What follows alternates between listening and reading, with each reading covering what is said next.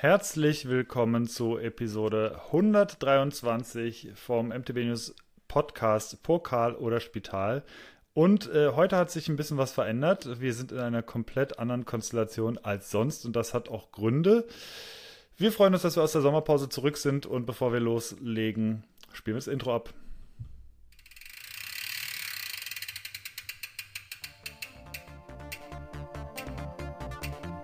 Pokal oder Spital? Der MTB News Podcast mit Markus, Hannes und Moritz.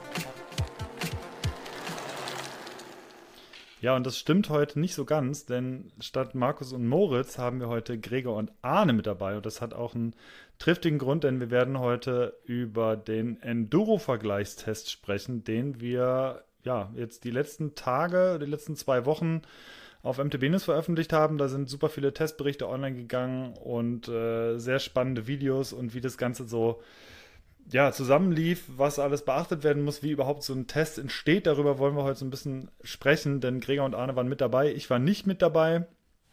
Und ähm, ja, darüber wollen wir heute sprechen. Und erstmal würde ich sagen, äh, hi Gregor, hi Arne. Hallo. Gute. Wo befindet ihr euch gerade? Ähm, Gregor, sind wir, sind wir mit Ilmenau verbunden gerade? Äh, ja, ja, ich bin hier in Ilmenau in meinem Arbeitszimmer quasi. Äh, ja, da bin ich. Sehr gut. Und Arne, wo bist du? Äh, ich sitze auch in meinem Arbeitszimmer in der Nähe von Frankfurt in Obermörlen. Genau. Sehr gut, wunderbar. Bevor wir anfangen, würde ich sagen, wir haben ja an sich keine Kategorien mehr, aber wir haben trotzdem noch was Wichtiges. Und zwar ähm, konnte der Enduro-Vergleichstest nicht ohne ein paar Unterstützer entstehen. Und ähm, ja, ich denke, die waren super hilfreich. Äh, ihr werdet mir da sicherlich beipflichten. Arne, könntest du mal sagen, wer uns alles unterstützt hat vor Ort? Ähm, zuerst einmal hat uns hier Finale Freeride Outdoor Region, okay, ich glaube, ich habe jetzt einen Fehler gemacht, ich glaube, es heißt einfach nur Finale Outdoor Region unterstützt. Ähm, die, haben, die haben sich so ein bisschen um die Logistik gekümmert, haben ähm, ein paar Shuttle-Unternehmen angesprochen, ob die Interesse haben, mit uns zu arbeiten und ähm, haben uns vor Ort eine coole Location zur Verfügung gestellt, damit wir möglichst effizient und, und cool den Test da durchführen können und ähm, Genau, ähm, die haben dann auch Finale Ligo Freeride und Finale Express als Shuttle-Unternehmen an Bord geholt und die haben uns halt die ganze Zeit, als wir da waren, ähm, hoch und runter geschuttelt. Eigentlich fast immer hoch, einmal auch runter. Ähm, und das hat alles super geklappt. Das war, das war ziemlich cool. Genau.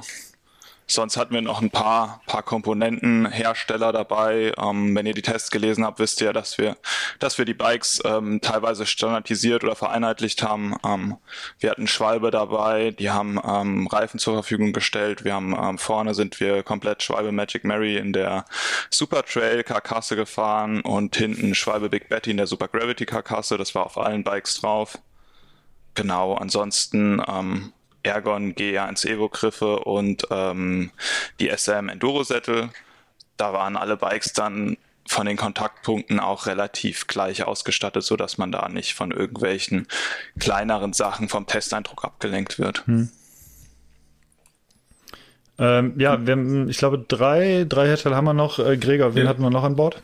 Ja, genau. Also IXS hat uns mit Helmen ausgestattet und Knieschonern. Das war dieser IXS Trigger Fullface Helm und Trigger Race Knieschoner. Das war echt cool, dass wir auch äh, gut aussehen auf den Fotos und gut geschützt sind. Äh, dann gab's überall SKS Mudrocker Schutzbleche an allen Bikes. Es war gutes Wetter diesmal, aber trotzdem, ich bin großer Schutzblech-Fan und war sehr froh, dass die schon montiert waren, weil niemand will ein dreckiges Gesicht haben.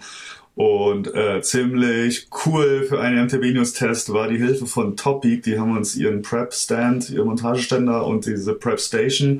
Das ist so ein großer Kasten, wo eigentlich alles Werkzeug ist, was man braucht, gegeben und dazu halt noch äh, Luftpumpen und Luftdruckprüfer und Dämpferpumpen.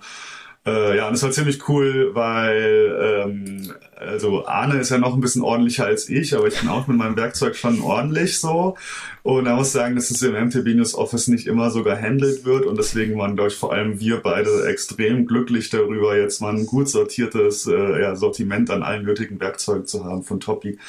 Da haben wir uns auf jeden Fall ordentlich gefreut drüber. Das war sonst immer ein bisschen chaotisch. Es ist okay. auch überraschenderweise ist es immer noch vollzählig. das ist die Hauptsache. Sehr gut. Ja, also ähm, danke für die zusätzlichen Infos und nochmal einen großen Dank an die Unterstützer Finale Outdoor Region, Finale Liguro Freeride, Finale Express, Schwalbe, Ergon, AXS, SKS und Topic.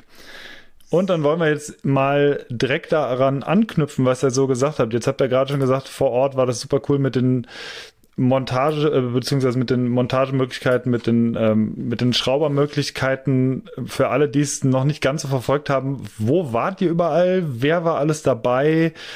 Und ähm, warum habt, habt ihr das oder haben wir das dort gemacht, wo wir es gemacht haben? Ähm, ja, wir waren im Finale Ligure äh, das dürfte dem einen oder anderen Mountainbiker bekannt mhm. sein.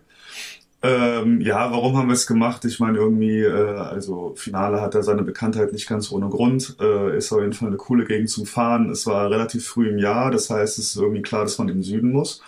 Äh, dass man halt gute Bedingungen hat, äh, Schneefreiheit, Trails, die möglichst irgendwie unempfindlich gegen Wettereinflüsse sind. Es war dort alles gegeben. Wir haben in den letzten Jahren super viel rumprobiert, weil wir auch immer irgendwie äh, dachten, wir wollen mal eine coole neue Location oder sowas. Wir waren echt in vielen Orten, wir waren in Spanien, in Frankreich, ähm, vorher auch schon mal in Italien, aber an einem anderen Ort und jetzt eben äh, Finale und man muss sagen, es war echt eine gute Entscheidung und von der Logistik, auch dank die Unterstützung vor Ort natürlich aus, war von der Logistik echt ideal. Wir hatten fünf verschiedene Testtrails, die hatten wir uns so zurechtgelegt. Die sind wir möglichst mit allen Rädern mehrfach gefahren. Und die hatten uns schon, sagen wir, am Anfang so ein bisschen gescoutet, dass sie auch ein bisschen unterschiedliche Charakteristik haben, dass man jetzt nicht nur irgendwie einseitige Eigenschaften testet. Und ja, das hat echt gut funktioniert. Aber für Finale finde ich von allen Orten, die wir bis jetzt hatten, mit Abstand so am angenehmsten. Ja, ich, äh, ich war selber jetzt schon lange her, aber ich fand auch Finale mega gut. Also ich denke, es ist auch relativ vielseitig und äh, Arne, vielleicht kannst du nochmal sagen, vielleicht haben es auch nicht alle gelesen, warum es wichtig ist, dass man solche Sachen standardisiert fährt. Warum, warum kann man nicht einfach irgendwie sich acht Räder nehmen und die einfach irgendwo fahren und nachher einen Testbericht hinkloppen, um sich zu vergleichen? Ja, naja, im Prinzip ist es, ist es ja, ist es ja offensichtlich. Also wenn du, wenn du jetzt ähm, verschiedene Bikes hast, willst du ja möglichst viele Parameter ausschließen können, die einen Einfluss auf den Test haben können. Also wenn ich jetzt jedes einzelne Bike auf einem anderen Trail fahre, dann, dann kann ich einfach nicht vergleichen. Deswegen haben wir halt schon mal mit den Griffen, den, den, den Reifen angefangen, weil Reifen natürlich auch, wie jeder weiß, einen, einen Riesenunterschied machen. Ähm, und die kosten, was weiß ich, kosten Reifen, kosten mittlerweile sind es nicht mehr ganz so günstig, aber kostet 70 Euro. Und wenn wir jetzt von, von Rädern, die in hoch, hohen Preislagen meistens sind, also das ist ja 6.000, 7.000, ist ja jetzt in dem Test keine Seltenheit, da kann man schon sagen, dass man so einen Reifen für 60 Euro mal entspannt testen kann, ähm, austauschen kann. Und ähm, genau deswegen haben wir haben wir da alle unterschiedliche äh, gleiche Reifen aufgezogen und haben dann halt auch ähm, sind die gleichen Trails gefahren. Also wir sind in ähm, Finale haben uns hauptsächlich auf den Bereich in Feligno ähm, konzentriert und sind halt ähm, sehr viel auf Little Champery, äh, Cabianca, Pino Morto, ähm, die Oribago Trails und auf Ingenieure gewesen ähm, so dass man halt jedes Bike auf allen Trails gefahren ist und auch Back-to-Back, -back, also dass du sagst, ich bin jetzt auf dem BT unterwegs, bin eine Abfahrt Little Champery gemacht, vielleicht zwei und wechsel dann mal aufs, aufs Canyon zurück, damit ich halt den direkten Vergleich zwischen den beiden Bikes habe und wirklich sagen kann, okay, das fährt sich so, das fährt sich so. Da ist es, da ist es schon wichtig, dass, dass möglichst viele Parameter gleich sind, damit man wirklich genau sagen kann, das sind die Unterschiede. Ja, ja verstehe ich. Finde ich ist auch vollkommen verständlich. Jetzt äh, stellt sich mir eine Frage, beziehungsweise die, äh, die wurde auch, ich glaube, in einem der Artikel irgendwie genannt. Ja, das ist ja super easy. Also ich wäre auch mega happy, wenn ich da einfach irgendwie zehn Tage easy peasy in Final Ligura einfach biken könnte die ganze Zeit. Äh, Sag doch mal, warum das, warum das nicht so ist, warum es nicht einfach, äh, ja, wir gehen den ganzen Tag biken ist. Also ich glaube tatsächlich, viele Leute können sich das gar nicht vorstellen. Ich war ja selber schon äh, auch auf dem, auf dem Camp in Massa Maritima vor ein paar Jahren dabei. Äh, es ist halt definitiv nicht, wir gehen den ganzen Tag irgendwie biken. Äh, könnt ihr mal so einen typischen Test-Tagesablauf skizzieren, wie das vor Ort dann so läuft? Ähm, ja, also man kann vielleicht generell mal so ein bisschen äh, skizzieren, wie, wie wir dabei vorgehen. Also weil also es gehört natürlich noch mehr dazu als nur das Testen. So am Anfang waren, glaube ich, zwei Tage, ähm, wo erstmal alles durchfotografiert werden muss, wo die Gegend ausgecheckt werden muss, wo Video äh, von den Bikes gemacht werden muss und alles, dass wir das auch nachher ähm, quasi gut zusammenschneiden können und sowas. Und das war schon echt viel Arbeit, gerade mit acht Bikes. Das ist schon, äh, ja, das dauert eine ganze Weile, bis man die alle fotografiert und gefilmt hat. Und dann ging es eben los. Ich glaube, wir hatten acht Testtage insgesamt. Wir waren irgendwie elf oder zwölf Tage vor Ort äh, mhm. mit An- und Abreise. Also knapp zwei Wochen, aber acht Tage, die nur fürs Fahren waren. Und äh, bei so einem Vergleichstest kann man sich das so vorstellen. Man macht, jeder macht sich halt ein Bike ready oder sogar zwei am Morgen. Und äh, das dauert natürlich auch eine Weile, bis man alles eingestellt hat, den Luftdruck geändert hat, den Reifendruck gecheckt hat, den Winkel der Bremse, den Höhe des Sattels, vielleicht noch die Lenkerhöhe angepasst. Also ja, so eine halbe Stunde geht da ganz locker irgendwie ins Land. Das heißt, wenn man versucht, relativ früh morgens da zu sein, es hat immer so semi gut geklappt, weil es abends auch sehr lang ging und dann halt immer alles morgens ein bisschen, äh, bisschen K.O. schon waren. Und dann ist die Sache, naja, du musst, du machst natürlich bei einem Vergleichstest weniger Runs mit dem Bike, als wenn du jetzt einen Einzeltest hast, mhm. wenn ich jetzt ein Bike habe und hab das halt vier Wochen, naja klar, dann fahre ich da irgendwie mehrfach, mehrfach die Woche mit. Und äh, bei dem Vergleichstest mache ich vielleicht erstmal vier bis fünf Fahrten. Die sind natürlich im Finale auch relativ lang, das ist jetzt nicht eine Minute, sondern schon drei, vier, fünf Minuten äh, manchmal auch länger ähm, und in der Zeit quasi äh, haben auch Werkzeug unterwegs dabei gehabt. Dann muss ich halt probieren, irgendwas anzupassen, nochmal vielleicht ähm, gucken, dass ich halt ein paar Fahrten Setup habe und dann noch ein paar Fahrten hinleg, wo ich mich wohl auf dem Bike fühle und mich auf die Eigenschaften konzentrieren kann und dann versuche ich quasi aufs nächste Rad zu wechseln dann muss man, kann man sich ungefähr ausrechnen, bei acht Bikes, ähm, wir wollten, wir müssten ja auch noch in den, in den Fahrtagen war dann auch noch Actionaufnahmen, Actionfotos dabei, dann willst du vielleicht später nochmal, du willst dann nochmal zurückwechseln oder so. Also es ist nicht nur, dass wir nacheinander alle acht Bikes durchfahren, sondern wir gehen dann quasi irgendwann nochmal zurück, fahren vielleicht nochmal ein Bike vom Anfang und so weiter, dass man wirklich gute Vergleichswerte hat. Das heißt, man muss so zwei bis drei Räder am Tag fahren und das bedeutet ja quasi irgendwie acht bis zwölf Fahrten Oft waren es dann vielleicht äh, acht bis zehn. Und dass man halt so das dritte Bike mal angefahren hatte und dann am nächsten Morgen, da, da das war Master schon eingestellt, da konnte man am nächsten Morgen gleich draufhüpfen und nochmal die restlichen Fahrten machen. Ja, und das halt über acht Tage. Und dazwischen immer umbauen. Äh, also Mittagessen war echt nur so kurz, oh, irgendwas besorgen, reinstopfen, Cola trinken und äh, dann ging es halt schon wieder weiter und es ging eigentlich so ein bisschen die Dämmerung immer rein. Ähm, und dann abends hieß es dann wieder aufräumen, Noti äh, musste noch zwischendurch Notizen machen, das ist auch ganz, das dauert auch, das unterschätzt man immer. Ich hatte es dann auf dem Shuttle-Auto auf dem Handy gemacht, aber dann ist mir immer ein bisschen schlecht geworden weil es so kurvig ist. Und also es ist schon, es sind keine normalen Arbeitstage, es sind wesentlich mehr als acht Stunden am Tag. Und es ist natürlich schon geil. Ich will jetzt nicht irgendwie sagen, boah, voll kacke, du musst den ganzen Tag in Finale Fahrrad fahren. Aber es ist jetzt nicht so, oh ja, ich mach mal so viele Runs, wie ich Bock habe und dann trinke ich einen Espresso und esse ein Gelato und dann mache ich nochmal was, dann esse ich eine Pizza. Weil du bist so ein bisschen unter Druck und musst halt auch die ganze Zeit gucken, wenn du einen Defekt hast, schnell reparieren und so weiter. Aber ich würde sagen, das war der Ablauf. Vielleicht so vier Runs morgens, Mittagessen, Bike tauschen, nochmal vier Runs, nochmal Bike tauschen, Notizen machen, nochmal so viele Runs wie geht und dann abends äh, Notizen nochmal vervollständigen. Vielleicht hat man sich zwischendurch Sprachnachrichten gemacht. Das mache ich dann oft selber, dass ich mir ins Handy diktiere. Dann muss ich die abends noch schnell abtippen, dann muss man alles zusammenräumen, die Bikes sauber machen, reparieren, vielleicht das Bike für den nächsten Tag fertig machen. Dann machen wir meistens so um 8, 9 Uhr zu Hause, dann essen und dann ging es ins Bett und dann ging es weiter. Mhm. Ja.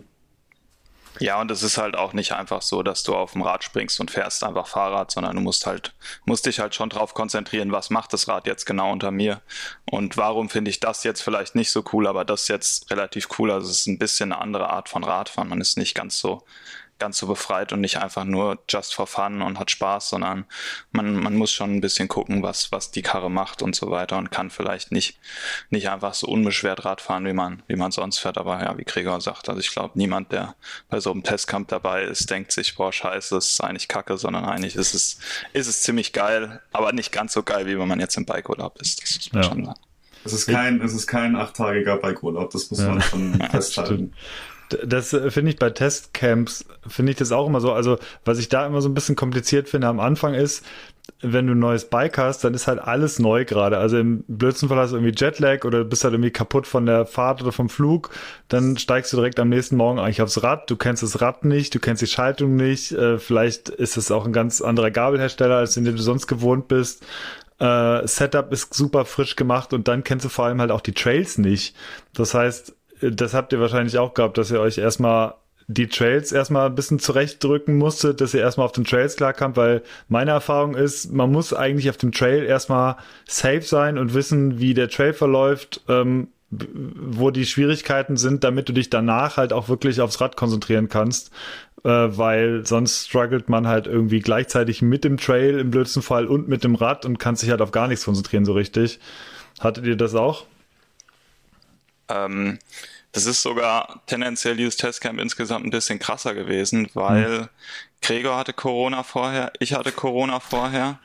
Ich bin dann, ich glaube, ich bin am Donnerstag negativ gewesen. Am Freitag haben wir das Auto abgeholt, was wir gemietet haben, um runterzufahren, haben die Bikes fertig gemacht, eingeladen und am Samstag bin ich zusammen mit Moritz 16 Stunden nach Finale runtergefahren, weil man, man, man, man darf nicht vergessen, was jetzt für die User vielleicht nicht so relevant ist, aber für uns schon, wir können nicht so wirklich durch die Schweiz fahren mit ähm, acht nagelneuen Bikes hinten drin, ohne Rechnung, ohne irgendwas. Da ist das Risiko, dass die uns, dass die uns rausziehen und irgendwas mit uns anstellen, aber ein bisschen zu hoch. Mhm.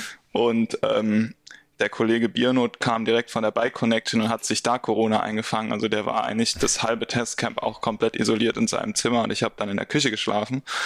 Ähm, und wenn man, wenn man vorher so eine Woche oder zwei Wochen komplett raus gewesen ist, nicht Rad gefahren ist, auch die, die Unfitness hat. Und ich glaube, ähm, beziehungsweise wir haben uns da vor Ort auch drüber ausgetauscht. Sowohl Gregor als auch ich haben ein paar Fahrten gebraucht, bis wir irgendwie halbwegs klar kamen mit unserem Körper mhm. und dann so weit waren, dass wir, dass wir die Bikes vernünftig testen können. Und äh, Mitch halt, der ist zwar am Ende von, vom, vom Testcamp wieder auf dem Rad gewesen, aber frisch war der halt nicht. Ja. Deswegen, ja, also. Das war ganz schön, da haben wir mega Pech gehabt, wirklich. Also ich war, glaube ich, noch, ich bin später gekommen dann, ich war dann sonntags oder so erst da und war dann auch vielleicht Freitag oder Samstag negativ hm. und war nach der Fahrt so im Arsch, dass ich irgendwie direkt ins Bett gegangen bin und dann bin ich auch am nächsten Tag aufs Bike. Das war vielleicht auch, ein, wir sind ja nur geschattelt, man soll ja ein bisschen da aufpassen mit dem Herz und so. Äh, da bin ich dann auch erstmal ein, zwei Tage lang gerollt vor allem und deswegen war aber gut, dass der Testzeitraum diesmal relativ lang war. Ich habe mich echt mit jedem Tag dann besser gefühlt und dann konnten wir so in den letzten, dann bin ich quasi in den letzten Tagen nochmal alle Räder gefahren, die ich am Anfang gefahren bin. Hm. Wobei man sagen muss, dass sich da irgendwie gar nichts dran geändert hat an den Eindrücken. Ich dachte vielleicht so, oh, du warst so scheiße drauf und warst so fertig. Äh, fahr die lieber nochmal, vielleicht ist irgendwas ganz anders, aber es kickt, das hat dann sogar ganz gut äh, hingehauen irgendwie. Aber ja, das war echt, äh, dadurch war es auf jeden Fall diesmal sehr, sehr stressig. Das ist irgendwie so der Kernteil des Testteams ja, komplett am Ende war am Anfang. Und dadurch äh, war natürlich auch so ein bisschen Druck da, dann am Ende vom Zeitraum echt viel zu machen. Also sind bis zur letzten Sekunde so mega viel Fahrrad gefahren. Ja. Ähm, hat dann alles geklappt, aber ähm, ja, hätte, hätten wir uns, glaube ich, besser gewünscht. Wir haben gedacht, so, boah, das längste Testcamp, das wir je, je gemacht haben, es wird so mega entspannt und wir können auch mal ein bisschen Pause einlegen oder so. Und dann war es echt das, das Härteste bis jetzt.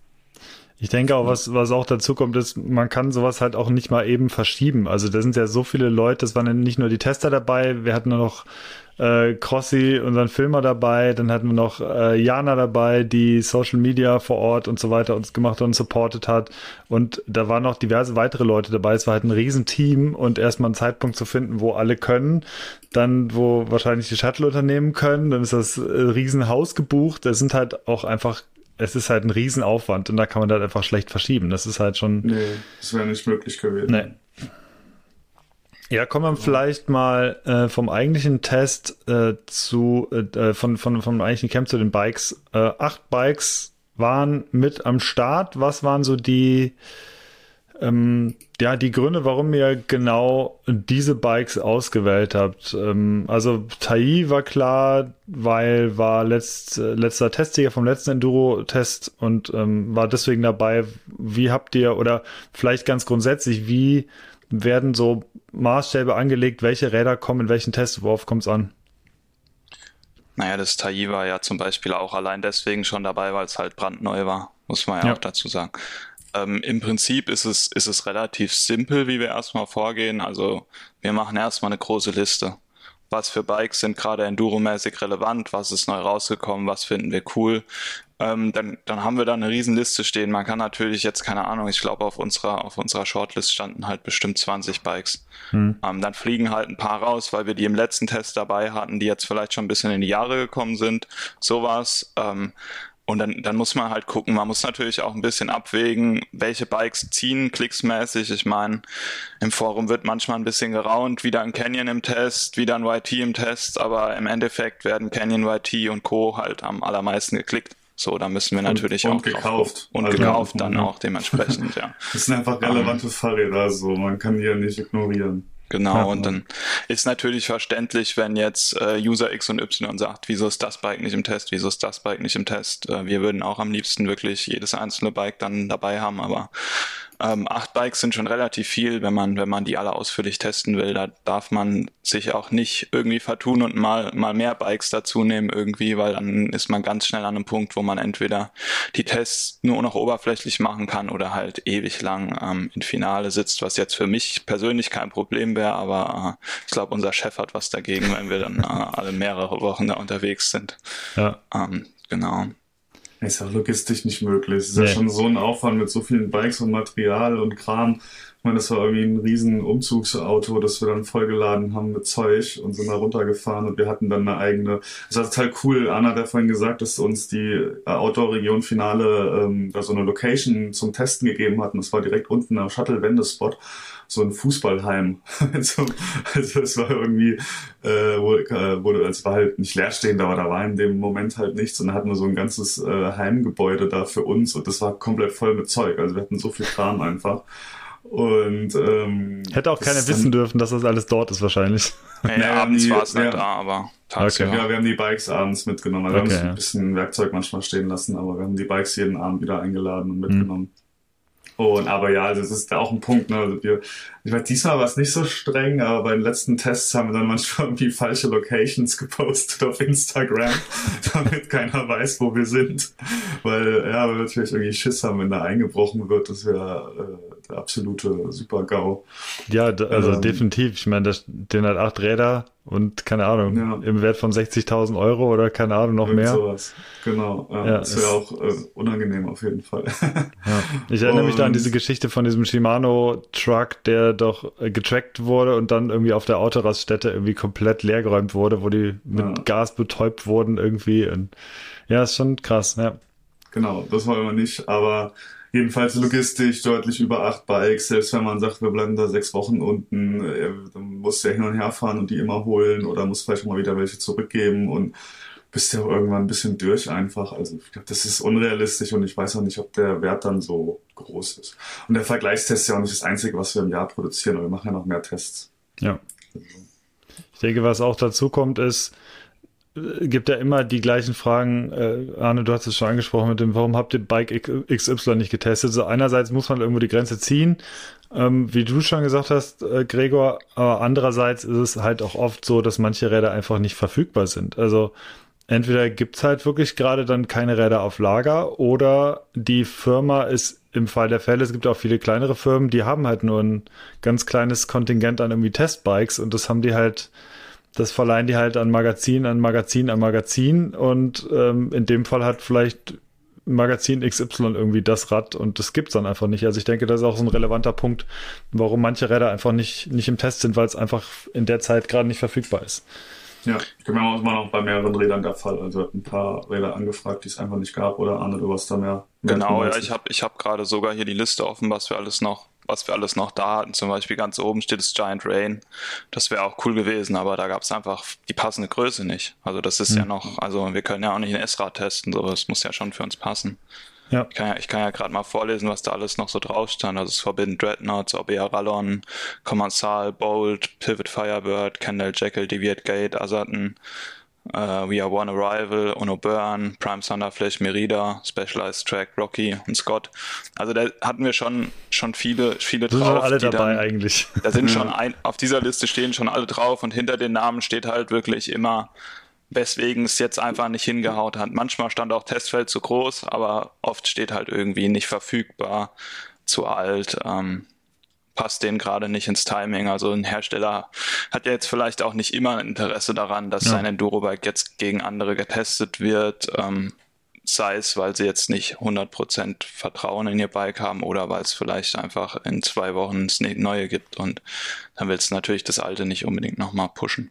Ja, definitiv. Ähm, ja, auf jeden Fall. Es ist trotzdem, finde ich, eine extrem illustre Liste an Bikes geworden, die nachher im, äh, im Test gelandet sind. Jetzt seid ihr die Räder ja sehr lang gefahren. Ähm, soll ich sie, warte mal, Hannes, soll ich mal kurz vorlesen? Wissen das hier alle? Oder soll ich mal kurz sagen? Ja, äh, klar. Äh, gib mal gerne die acht Räder vor, klar. Ja, es war ein Canyon Strive CFR, ein Cube Stereo 177 Carbon, ein Intense Tracer 29 Pro, das neue Propane Taillis, ein Santa Cruz Mega Tower, ein Score 4060 LT, das Yeti SB160 T1, auch ziemlich neu, und das Capra Core 3, das war das günstigste Rad im Test. Äh, hat sich ja trotzdem gut geschlagen. Genau. Ja, ähm, was ich noch vorher noch mal anmerken will, was, was tatsächlich, was ich dann auch aus Fotografensicht auch, was da schon krass ist, wie lange es alleine halt dauert, acht Räder komplett durchzufotografieren. Also allein das, du machst ja nicht einfach mal ein Foto, sondern es ist halt ausgeleuchtet, du brauchst einen Spot, ihr seht es, wir verlinken die, die Tests auch in den Shownotes nochmal, ihr seht, es sind, äh, es sind spezielle Hintergründe, das heißt, die sind nicht einfach irgendwie kurz vor der Haustür gemacht worden, sondern die sind schon an speziellen Spots in der Gegend gemacht werden, da müssen die Räder dann hin, äh, da muss aufgebaut werden und dann werden die Details gemacht und die Komplettbilder in mehreren Ausführungen und ja, also da ist, wenn man, wenn man schnell ist, selbst dann braucht man da diverse Stunden für. Also das ist schon echt mal so ein Akt und das Ganze dann noch per Film und was er auch gemacht hat, glaube ich, was auch ein Riesenaufwand war, äh, ihr habt ja sowohl ein komplettes Video noch gemacht, als auch Einzelvideos zu den einzelnen Bikes äh, mit im Studio sitzen und so weiter. Und das ist ja auch nochmal ein Riesenaufwand gewesen. Also ich will jetzt nicht die ganze Zeit nur von, das war so viel Aufwand sprechen, aber ich fand es trotzdem krass im Nachhinein nochmal zu sehen, dass es einfach äh, ja ein Riesenpaket einfach rund um diesen Test gibt, wo super viele Leute beteiligt sind. Also das war ja. auch nochmal ein Riesenakt da hat sich auch viel geändert. Also wenn du irgendwie an unseren, der erste Vergleichstest, wo ich dabei war und Arne auch, aber Arne lag die ganze Zeit mit 40 Grad Fieber im Bett. war, ich erkenne so ein Muster. ja, diesmal ist er ja gefahren, aber war vorher ja. krank. Aber das war in Santa Coloma, das sind ultra geile Trails, aber das war damals, ich meine, wir hatten auch viel Zeug dabei und wir haben auch viel produziert und so. Aber da sind wir, glaube ich, hingefahren, weil Bernhard Gardia, der damalige Teammanager vom Intense-Team, dort in der Nähe wohnt und auf dem Weltcup zu Moritz und mir meinte, boah, das ist voll geil, fahr da mal hin. Dann haben wir eine Wohnung gebucht und sind da hingefahren, beziehungsweise geflogen. Und es war auch super geil, aber es war so ultra stressig und wir haben auch viel, wir haben damals kein Video gemacht, glaube ich. Hat es ja nicht geschneit sogar dann? Ja. Als einen Tag geschneit, ja. Aber es war, es war ganz am Ende, es war auch nicht so schlimm tatsächlich. Das war die Russenpeitschenzeit. Ach genau, genau ja. das war die Russenpeitsche, genau. Wir wollten eigentlich nach Larch, aber dann kam die Russenpeitsche und dann mussten wir in den Süden spontan. Ja. Genau, das war, also so war das halt, das war halt, da haben wir das irgendwie so ein bisschen angefangen zu machen und das war natürlich total Freestyle und wir wussten auch nicht, was ist alles nötig, wir haben weniger produziert damals und ähm, das ist schon ein krasser Vergleich, wie es halt jetzt ist, mit was für ein Team wir da anrücken und was halt nachher bei rumkommt. Ja, ähm, ja also Gregor hat es ja schon gesagt, wir haben, glaube ich, die ersten drei Tage für Media geblockt.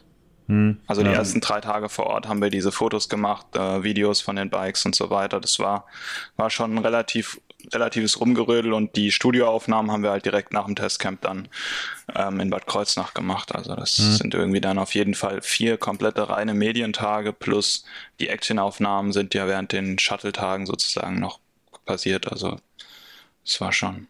ja. ja wer über das, äh, über das Camp, das legendäre Camp der Russenpeitsche noch was äh, nachhören will, ich habe gerade nochmal geguckt, also in Episode 4 vor über fünf Jahren haben wir das aufgenommen tatsächlich, äh, reden wir darüber, beziehungsweise redet Moritz darüber. Der hat ähm, der hat über, äh, über diese Testwoche in Spanien gesprochen. Ähm, ist vielleicht gar nicht so, äh, gar nicht so uninteressant, da mal zuzuhören, weil da hat er auch, wie gesagt, es ist fünf Jahre her, auch darüber gesprochen, wie so ein Testcamp abläuft.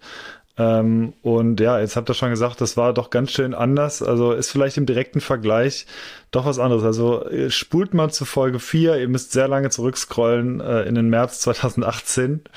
Da könnt ihr was über das Russenpeitschencamp ähm, in Santa Coloma erfahren. Ich glaube, das war auch das allererste Camp von dir, Arne, oder? Dann, also da warst du relativ frisch hab, bei uns dabei. Nee, da habe ich noch gar nicht bei MTB News gearbeitet. Ah, da hat so, der Moritz mich einfach nur gefragt, hast du Bock mitzukommen? Und wenn jemand dich fragt, hast du Bock, äh, eine Woche in Spanien Radfahren zu gehen, dann sagst du natürlich ja. Und dann äh, dann sind wir runtergeflogen und am ersten Tag äh, lief es noch ganz gut. Da war ich mit Gregor noch mit E-Bikes Trail scouten und dann bin das ich nachts, geil. ja, das war richtig geil. Dann bin ich nachts aufgewacht und äh, war komplett durchgeschwitzt, hab gefroren wie sonst was und ich hatte wirklich seitdem nicht mehr so krassen Fieber. Also ich habe wirklich äh, die ganze Zeit im Bett gelegen, habe mir nasse Handtücher überall hingeklatscht und äh, habe halluziniert, halluzin, oh, kann, kann ich gerade nicht aussprechen. Ja. ja, okay. Ähm, und ähm, ja, war nicht schön, aber pünktlich zum Rückflug. Also ich war noch einmal kurz auf dem Fahrrad beim, am vorletzten Tag und zum Rückflug war ich da wieder halbwegs fit. Und dann hat Tom von der Performance war Tom so angetan, dass er mir einen Job angeboten hat.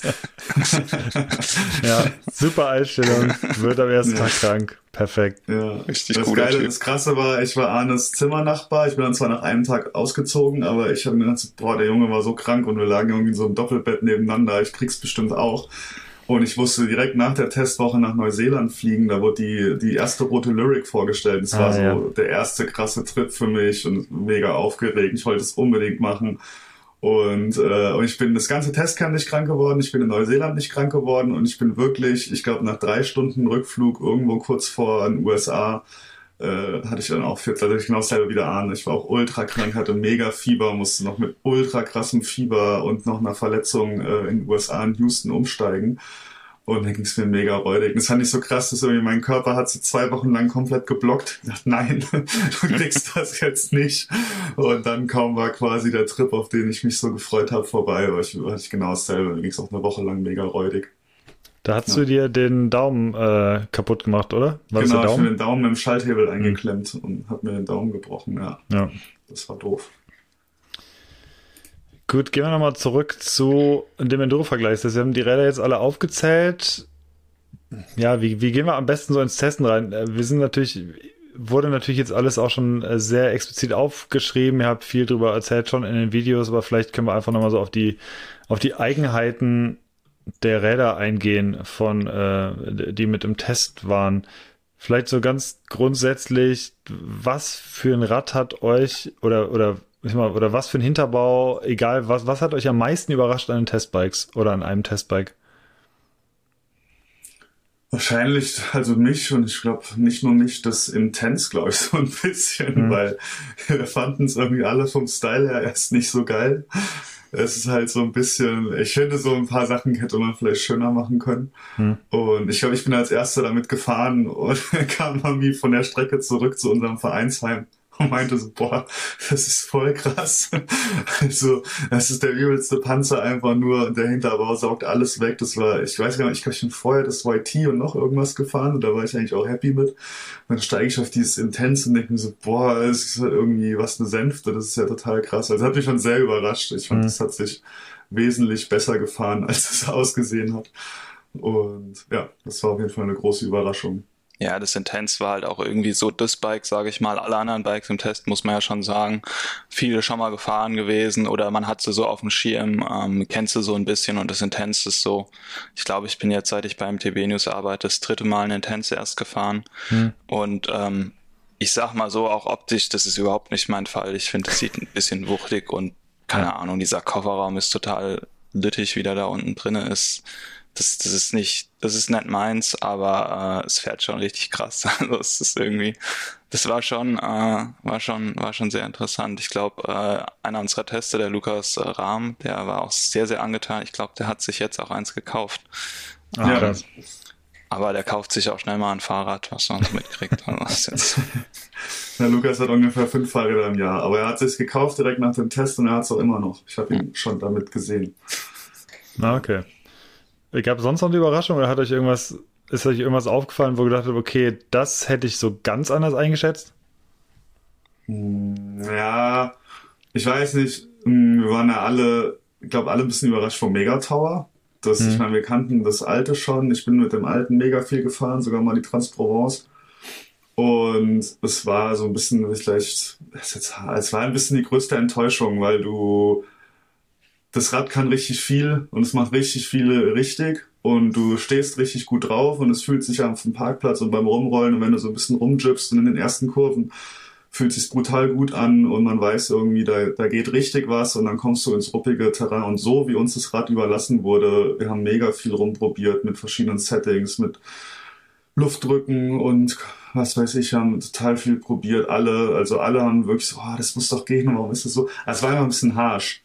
Mhm. Und äh, einfach wenn du Gas geben wolltest, mir hat's wirklich auf den Bremswellen, wir sind hier Ingenieure gefahren, wer ihn kennt, das ist so, der wurde extra mal für die EWS gebaut, mega langer Trail, insgesamt eher so ein bisschen flacher, der hat oft so schnelle Stücke auf so ganz hartem Boden in kleine Anlieger rein und da hast du dann, weil der halt viel gefahren wird, einfach davor so drei Meter lang so kleine Bremswellen.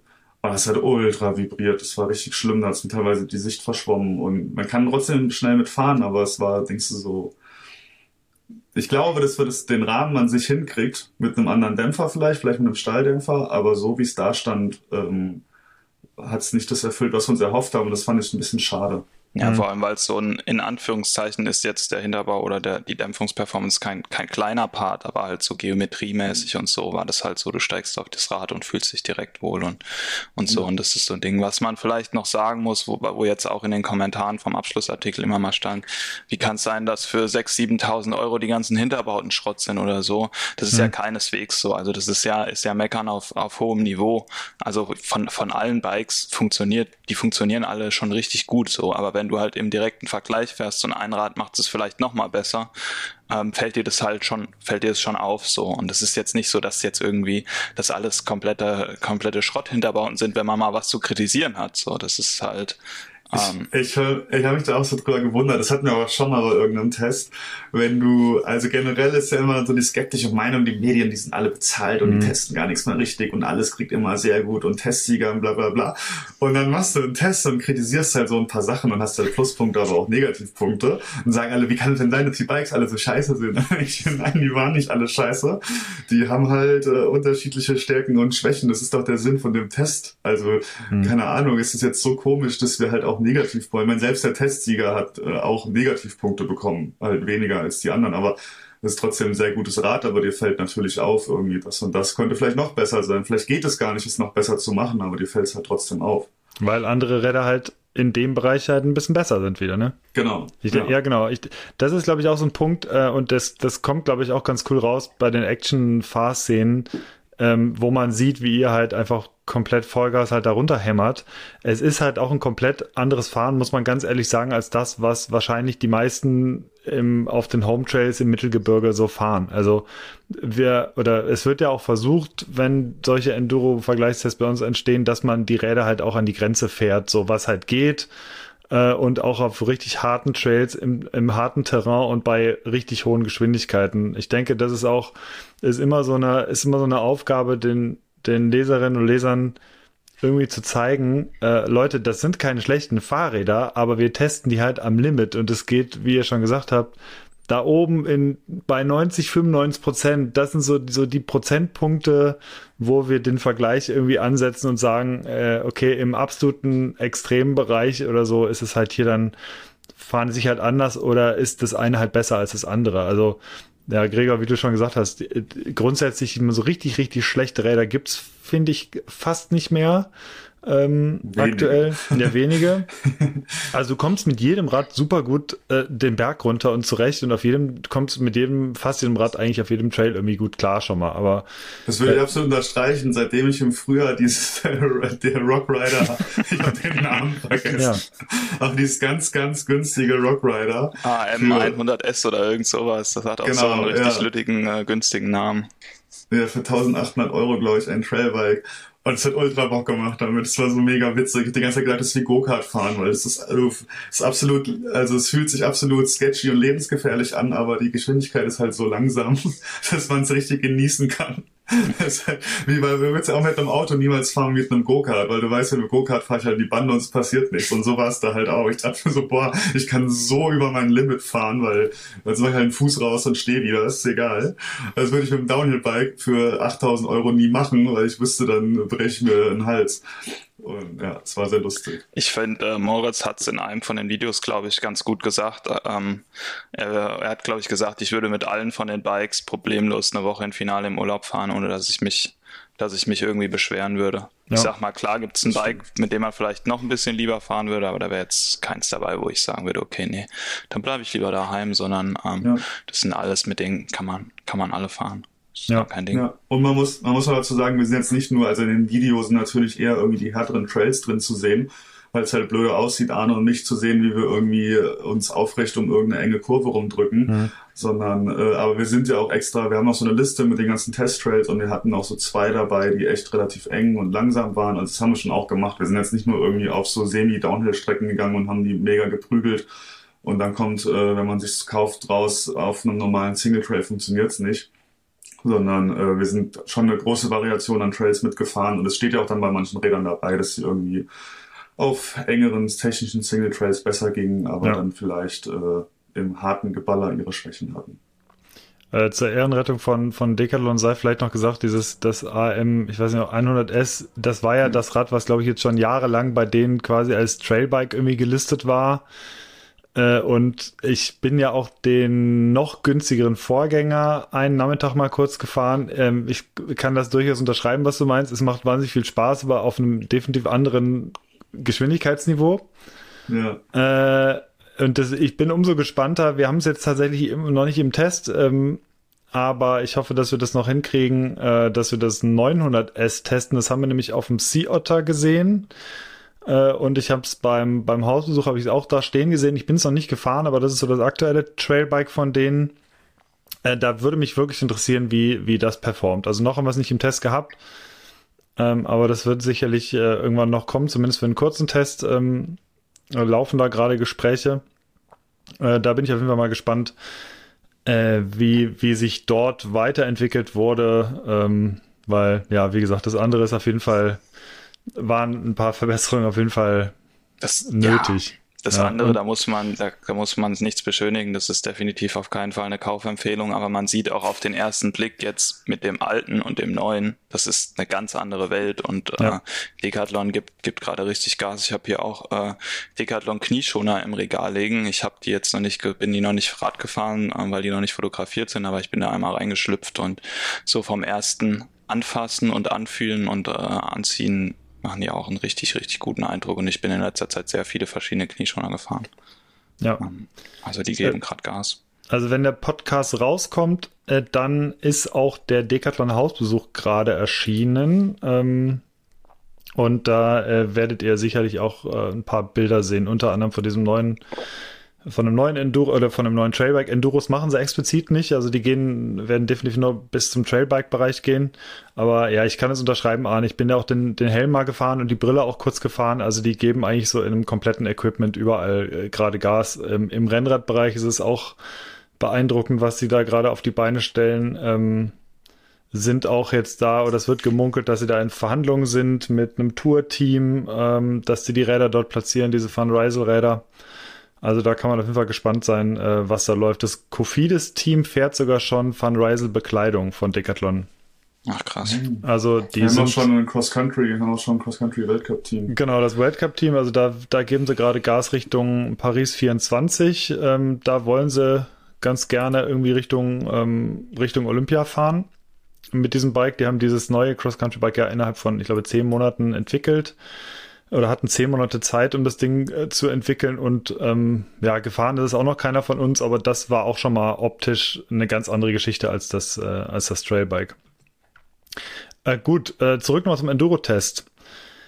Ähm, vielleicht jetzt mal so zum Abschluss noch ein paar Worte zu den Erkenntnissen, die ihr gewonnen habt aus dem Test. Es gibt ja einen Testsieger und ähm, es gibt ein paar Räder, die richtig gut abgeschnitten haben.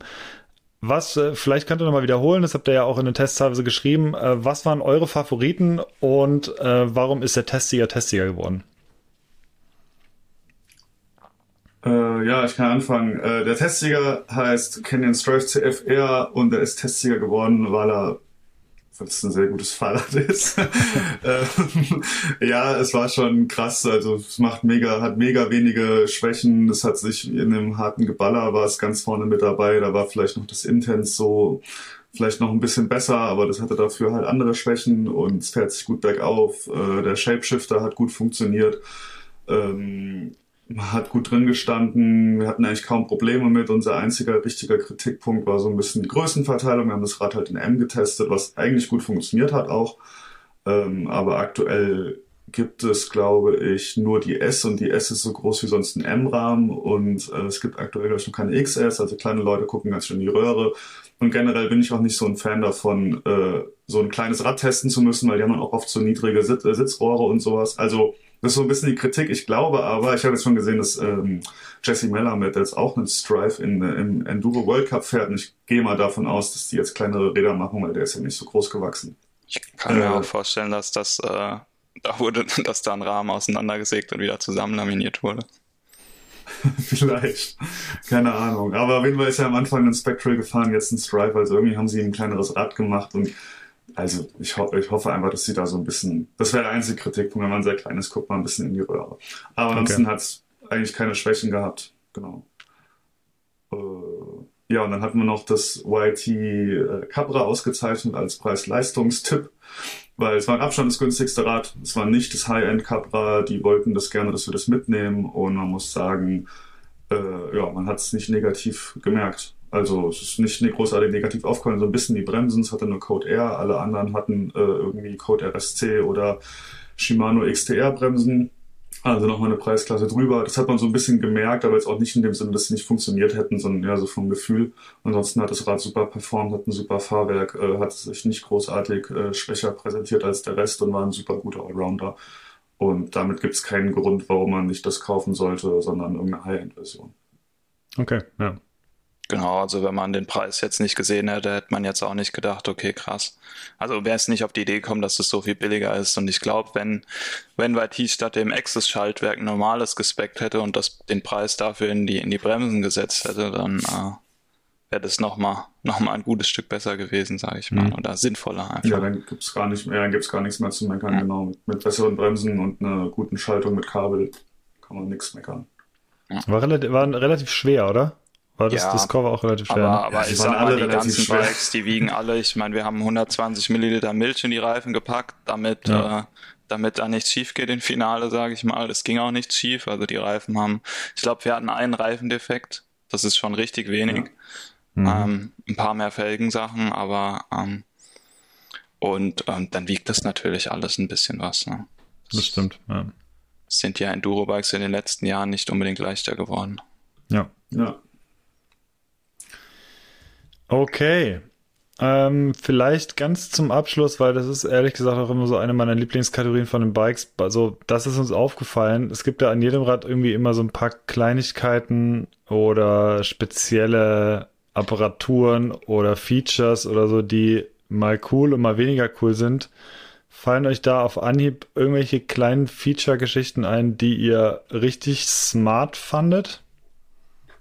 Gut, vielleicht auf jeden Fall halt der Shapeshifter.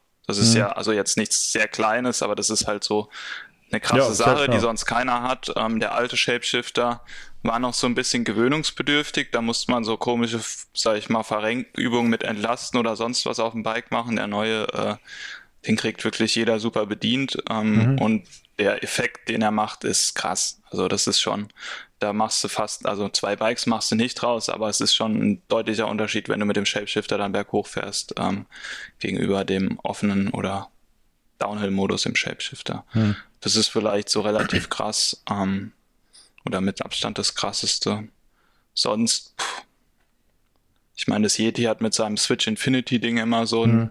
so eine Besonderheit drinne. Ähm, funktioniert auch ziemlich gut. Gerade bergauf war es damit echt eins der besten Räder oder vielleicht auch das beste Rad teilweise. Mhm. Das war richtig gut, das stimmt. Ja, nee, so. es war irgendwie, aber es war jetzt auch nichts großartig Besonderes irgendwie im Test. Ich glaube, das Intense und Mega Tower waren die einzigen Räder mit einem Kofferraum, oder? Mhm. Aber es ist jetzt auch nichts mehr so Besonderes. Also ich würde sagen, so die ganz krasse Innovation im Enduro-Sport, die fehlt gerade. Naja, die richtig große so Innovation, Gregor, ist natürlich die äh, Kabelführung durch den Steuersatz. Das ist ja, natürlich, da äh, möchte ich auf jeden Fall drüber reden. Das ist, das ist was ganz großer Negativpunkt und ich hoffe wirklich, dass er einfach, äh, dass diese Lösung in Flammen aufgeht und stirbt, weil also das ist einfach eine Katastrophe. Ich habe es an meinem eigenen Fahrrad jetzt, in meinem Privatrad und es treibt mich in den Wahnsinn. Und Ich er hat auch Test gerade. jetzt nicht. Ich hasse es absolut. Und es hat, äh, in dem Test hatten wir jetzt nicht so Riesenprobleme. Man muss aber schon sagen, dass drei Bikes hatten's und zwei davon haben massiv geknarzt nach irgendwie, ich meine, es waren acht Tage im Finale. Kann man sagen, vielleicht auf den Home Trails wären es sechs bis acht Wochen, bis es soweit ist. Aber dafür, dass die Hersteller versprechen, oh, das ist eine so gute Lage und die sind so gut gedichtet, ihr werdet da nie Probleme haben. Denkt man, naja, wir haben irgendwie nach vier Tagen oder so, haben die angefangen zu knarzen. Hm. Wenn du es auseinanderbauen musst, ist die absolute Hölle. Wir mussten zwischendurch mal Spacer drüber oder drunter bauen. Da brauchst du dann zwei Leute für. Aber ich glaube, wir standen zu dritt drumrum. Ja, also sagen wir, es sind so viele Kleinteile, dann hast du noch Mhm. diese, dann teilweise hast du noch, wenn die durch den Vorbau durchgehen, hast du noch diese geteilten Spacer, die man vom Rennrad schon kannte. Ja. Und am Rennrad mag es ja alles sein, dass es gut funktioniert und äh, dass man da wirklich nie was dran macht, aber am Mountainbike, äh, also gerade zum Testen für uns ist es die Hölle und ich glaube auch für den ambitionierten äh, Fahrradfahrer, der zu Hause vielleicht mal ab und zu, also mal öfter fährt, vielleicht auch bei Schmuddelwetter fährt und vielleicht mal was ändern will, ist es echt kein Vorteil und ich kann es jedem nur empfehlen, es einfach bitte zu lassen. Ja, ich habe auch, als ich das erste Bike mit den Dingern hatte, habe ich natürlich nach dem Putzen auch mal irgendwie das zwei Stunden stehen lassen und habe da mal den Steuersatz aufgemacht. war, war, halt, war halt leicht feucht, sag ich mal, leicht feucht, Mhm. vielleicht ein bisschen, bisschen untertrieben, aber äh, Ja, Ja. also die sind, die sind nicht dicht. Nee. Das ist Blödsinn. Und, naja. Wir werden ich bin sehen. wirklich kein, kein Freund davon, ja. Okay, ähm, ich denke, wir kommen so langsam auf die Zielgerade in dieser Folge. Ähm, ich, ja, ich, ich hoffe, dass irgendwie da jetzt so ein paar Sachen klarer wurden. Einfach nochmal äh, zusätzlich zum Test und äh, zu den großen Artikeln. Wer sie noch nicht gelesen hat, der möge sie sich sehr gerne auf MTB News anschauen. Wir verlinken die alle in den Show Notes. Ansonsten äh, guckt einfach auf die, wahrscheinlich immer noch auf die beliebtesten Artikel der letzten Zeit. Da dürfte wahrscheinlich der Abschlussartikel immer noch oben stehen nächste Woche, äh, wenn, wenn dieser Podcast online geht. Und ähm, ja, erstmal sehr herzlichen Dank für die Eindrücke, Gregor und Arne. Ähm, wir machen zum Abschluss jetzt noch unsere beiden Kategorien. Und zwar ähm, kommen wir jetzt zu äh, der Kategorie Schaut, was ich gekauft habe. Und ähm, ja, Gregor, wir starten mal bei dir. Was hast du dir gekauft? Hast du dir irgendwas Cooles gekauft in den letzten Wochen? Äh, ja, ich habe kürzlich was gekauft, was noch auf dem äh, Luftweg zu mir ist. Mhm. Äh, und zwar eine Niche Zero. Das ist eine Kaffeemühle. Ah. Und die ist extrem geil, hoffe ich. Keine Ahnung. Äh, ja, es ist ein geiles Teil. Guckt's euch an. Äh, Niche Zero. Ich hoffe, die funktioniert gut. Es ist so eine Single-Dose-Mühle. Also du wirfst quasi nur die Bohnen rein, die du auch dann gleich, äh, die du auch gleich zu äh, Ah, okay. Kaffeemehl haben und dann äh, zu Espresso umwandeln möchtest. Und äh, soll total cool sein, sieht schick aus, ist extrem teuer, aber ich krieg sie teilweise zum Geburtstag. Und aber ich muss noch ganz schön was drauflegen. Aber ich habe mir gedacht, äh, einmal im Jahr muss man sich was gönnen. Ja. Ja, das klingt auf jeden Fall gut. Äh, Und äh, geht auch in eine gute Tradition in diesem Podcast, wo relativ viel kaffeemäßig schon gekauft wurde. Äh, ja, das ist irgendwie so neben dem Mountainbiken hat sich das rauskristallisiert zu meinem zweiten Hobby. Es ist so ein bisschen, eigentlich stört's nicht übel, weil es so klischee-mäßig ist. Aber ähm, ich weiß auch nicht, wenn man irgendwann einmal drin ist, ach, was soll man machen, es schmeckt halt dann gut und es macht auch so ein bisschen Spaß und es ist so ein bisschen technisch. Man kann es ja so ein bisschen einlesen und man hat auch direkt was davon und äh, ja, irgendwie weiß ich auch nicht, wie das passiert ist, dass ich da jetzt so drin bin. Aber ähm, leckerer Kaffee ist schon was Gutes. Das, äh, da würde ich auf jeden Fall zustimmen. Äh, Arne, was hast du dir gekauft? Kein Kaffeekram, das ist, das ist gewiss. Du hast dir ein Ähm, E-Bike gekauft, Ich stimmt. habe mir auch kein E-Bike gekauft. Wenn ich mich dazwischen entscheiden müsste, wü- wüsste ich nicht, was ich machen soll. Mit dem E-Bike könnte ich ein bisschen mehr noch anfangen am Endeffekt, aber so ein Niveau. Äh, nee, ich habe mir tatsächlich, glaube ich, das letzte, was ich mir gekauft habe, ist auch bike-spezifisch, ähm, so geile T-Inbus-Schlüsselsätze, also äh, Torx und Inbus, ähm, wo, man, wo man oben das so verschieben kann. Das Mhm. T-Stück ist das, das T-Stück so verschieben kann und so ein Spinner hat noch. Das ist ganz geil. Äh, da bin ich, da bin ich ein bisschen stoked. Da fräst gerade mein Kumpel so Aufhängungen für an die Wand. Das muss natürlich auch alles schick werden. Er ist gerade mit seiner CNC im Keller am Werkeln. Ähm, Genau, das ist so. Aber machst du auch, machst du es auch magnetisch, dass es dann so ein bisschen von selbst gefangen wird? Ähm, ja, der, also der Plan ist natürlich, dass das magnetisch ist.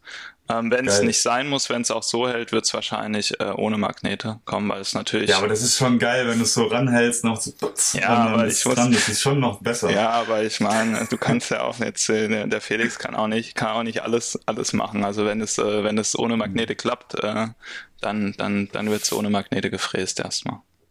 Ja. Ich habe mir auch was Radmäßiges gekauft und zwar habe ich mir, ähm, ich sag mal so, ich bin nicht so der Riesenfan von Umwerfern und besonders nicht an bestimmten Umwerfern am Rennrad. Und äh, weil ich mir da schon zwei Rahmen halb mit zerschossen habe, weil die Kette doch ein bisschen zu weit nach innen geworfen wurde und dann knallt die da in den Rahmen rein. Es soll Leute geben bei uns im Team, die das auch schon mal hatten. Und äh, deswegen habe ich jetzt einfach gedacht, auch auf Basis meiner SRAM Access Web Werte, wie oft ich auf einem kleinen Kettenblatt fahre, dass ich einfach sage, äh, das kleine Kettenblatt kommt ganz weg. Und deswegen habe ich mir eine äh, 1x12 äh, 46T Rival Kurbel gekauft und äh, mit Powermeter drin auf der linken Seite. Und jetzt fahre ich endlich eine Powermeter-Kurbel. Das ist auch tatsächlich halbwegs erschwinglich. Also ich glaube, das ist wahrscheinlich die günstigste Variante für einen Powermeter, die Rival-Kurbel generell. Äh, ich glaube, 270 Euro oder so habe ich bezahlt. Äh, ich weiß, bei, keine Ahnung, irgendeinem Online-Shop. Und äh, ich bin super happy. Äh, ich mag die Optik total. Es sieht super clean aus, jetzt mit einmal 12 zu fahren. Ähm, ja, das ist das Radspezifische und dann habe ich mir ein äh, SUP jetzt geholt, ähm, weil ich jetzt im ein Sommer Sub. ein Sub, ähm, mhm. weil ich im Sommer an der Ostsee jetzt mal gefahren bin und letzten Sommer auch gefahren bin und aber jetzt auch keine Lust mehr hatte, irgendwie das zu leihen und ähm, habe mir äh, ja wieder bei Decathlon natürlich ein, ein, ein Sub gekauft. Äh, ist super klein, also ist tatsächlich zusammengefaltet, nicht größer als mein Kamerarucksack eigentlich, der, der Sub-Rucksack. Und wiegt irgendwie 8 Kilo, es ist wirklich super kompakt und deswegen, äh, das voraussichtlich werde ich in zwei Wochen das erste Mal dann draufstehen, wenn ich nochmal eine Woche im Urlaub bin. Und da freue ich mich schon drauf. Das sind die beiden Sachen, die ich mir gekauft habe. Man sagt ja immer, oder die Leute, die das gemacht haben, sagen immer, das macht übelst viel Spaß, aber ich frage mich immer, wie ist man denn auf die Idee gekommen, sich auf so ein Surfbrett zu stellen und zu rudern? Weißt du, wenn, wenn ich so die Leute auf dem See sehe, so mit dem, mit dem, mit dem Ruder und so, das, ich finde, das sieht immer ich komisch auch, aus. Ich finde, das sieht echt auch saudämlich aus. Also, aber es soll sehr, sehr spaßig sein, ja. Das macht mir, also, mir macht's echt, mir macht's echt Spaß. Es ist auch relativ, also je nach, je nach Breite des, Bo äh, des Boards ist es relativ, einfach auch zu steuern. Also ich, für mich wird es auch so ein klassisches auf dem See rumpaddeln sein, eine Dreiviertelstunde. Es geht massiv in die Arme, also wenn du halt richtig Tempo gibst, äh, dann ist es ein krasses Workout. Du kannst aber auch super entspannt fahren. Äh, und was tatsächlich, äh, es gibt das hat auch elektrisch. Ja, das stimmt. Es gibt auch diese Form. mit so einem fetten Außenbordmotor dran mit Benzin, ey, oder was da reinkommt. ähm, ja, genau. Und was es, äh, was man auch machen kann, ist, es gibt auch mittlerweile Race-Subs und die bin ich einmal letztes Jahr gefahren. Ähm, und das ist wirklich super kompliziert zu fahren, weil die sind halt extrem spitz, sind dadurch auch super schnell, aber die sind halt auch sehr, sehr schmal. Und ähm, ja, keine Ahnung, die sind halt nicht mal keine Ahnung, lass es 35 Zentimeter schmal oder 40 Zentimeter oder so in der, in der Breite sein und die sind wirklich extrem kippelig zu fahren. Ähm, ich weiß nicht, ich bin letztes, letztes Jahr oder vorletztes Jahr am Walchensee bin ich die gefahren, ähm, konnten wir die ausprobieren und ich weiß nicht, wie oft ich runtergefallen bin von dem Ding. Also von dem anderen, da kannst du halt auch einen Handstand drauf machen, theoretisch, da kippt nix die, also ob diese wirklich normalen Breiten oder die du auch leihen kannst, aber diese Race Hubs, das ist eine komplett andere Liga. Also das ist, glaube ich, das ist ähnlich kompliziert wie in so einem in so einem Kanu oder Kajak halt zu fahren. Also du kippst halt einfach sofort weg und du brauchst so viel Stabilität, die halt auch durch Geschwindigkeit dann kommt. Also es ist wirklich, das ist eine andere Liga.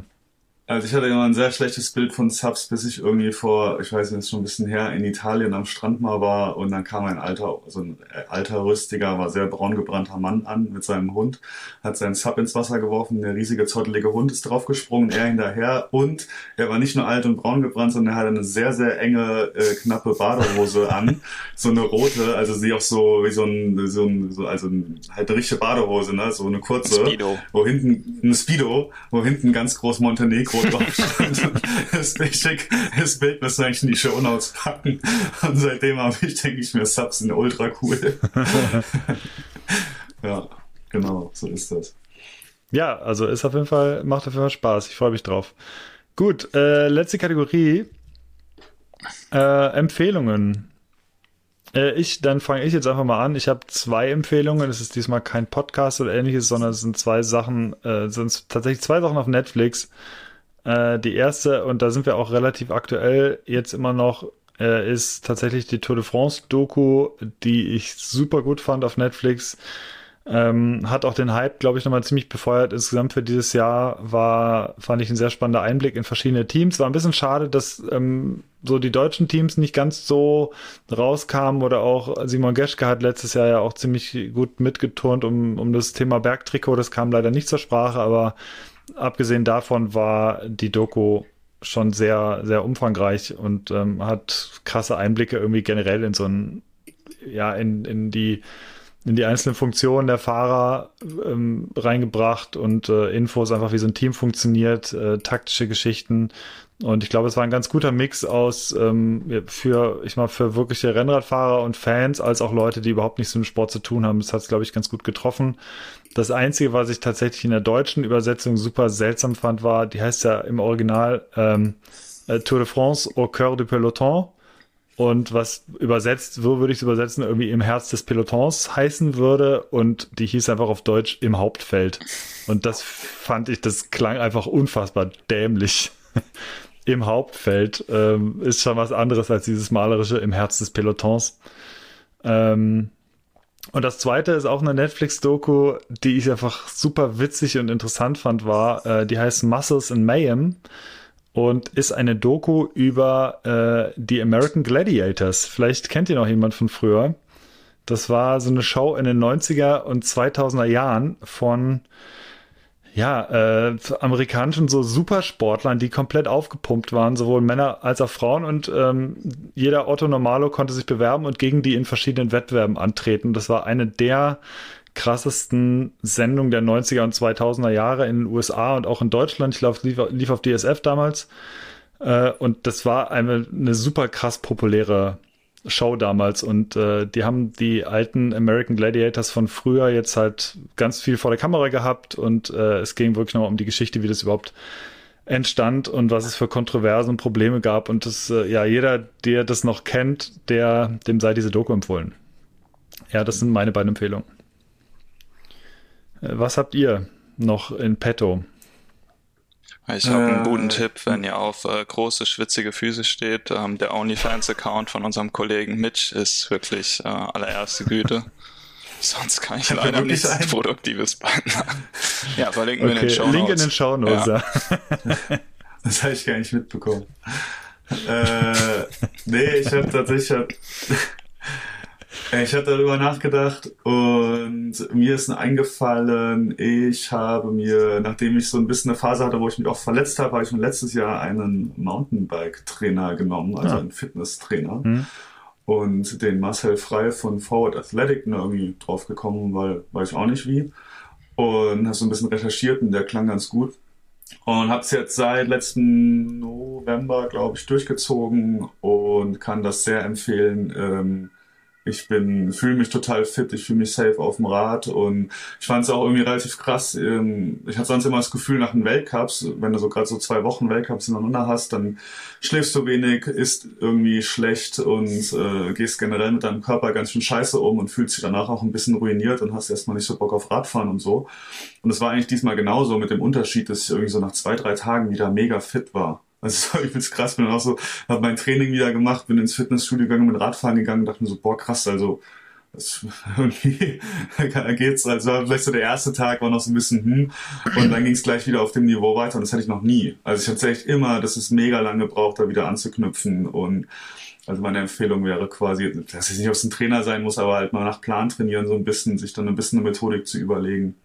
Und äh, fand es mega cool, bin da total happy drüber. Und äh, ich war ja am Anfang gar nicht so, als beim ersten Weltcup in Lenzer Heide war, war ich eigentlich gar nicht so glücklich drüber, weil ich dachte, boah, ich jetzt den ganzen Winter mega viel trainiert, fühlt sich fit, fit, fühlt sich gut auf dem Rad und jetzt ruinierst du dir hier alles und machst dich total fertig und frisst den ganzen Tag Gummibärchen, weil sonst irgendwie keine Zeit hast, dir was Gescheites zu essen.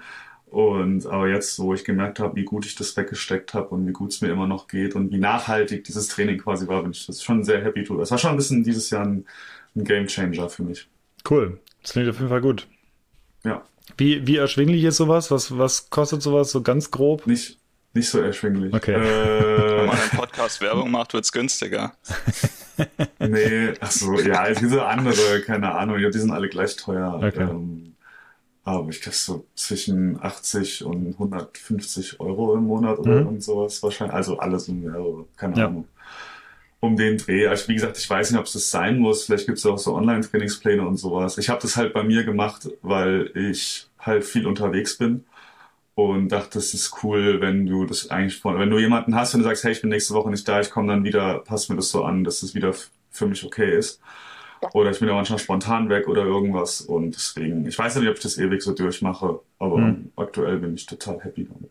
Ja, cool. Das Fall gut. Dann würde ich sagen, kommen wir zum Ende. Äh, wie gesagt, ich bedanke mich nochmal bei euch, dass ihr so viele Einblicke reingegeben habt. Ich hoffe, die Leute, die uns zuhören, hatten da ebenfalls äh, Spaß dran und konnten ein bisschen was draus ziehen vielleicht. Äh, wenn ihr noch Fragen zum Test habt, gebt die gerne hier in die Kommentare im Artikel auf MTB News. Und dann würde ich sagen, machen wir Schluss für heute. Jo. Macht's gut Ciao. und bis dann. Ciao, ciao.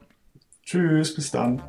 Das war Pokal oder Spital, der MTB News Podcast. Neue Folgen gibt es jeden zweiten Freitag auf MTB News und überall da, wo es Podcasts gibt.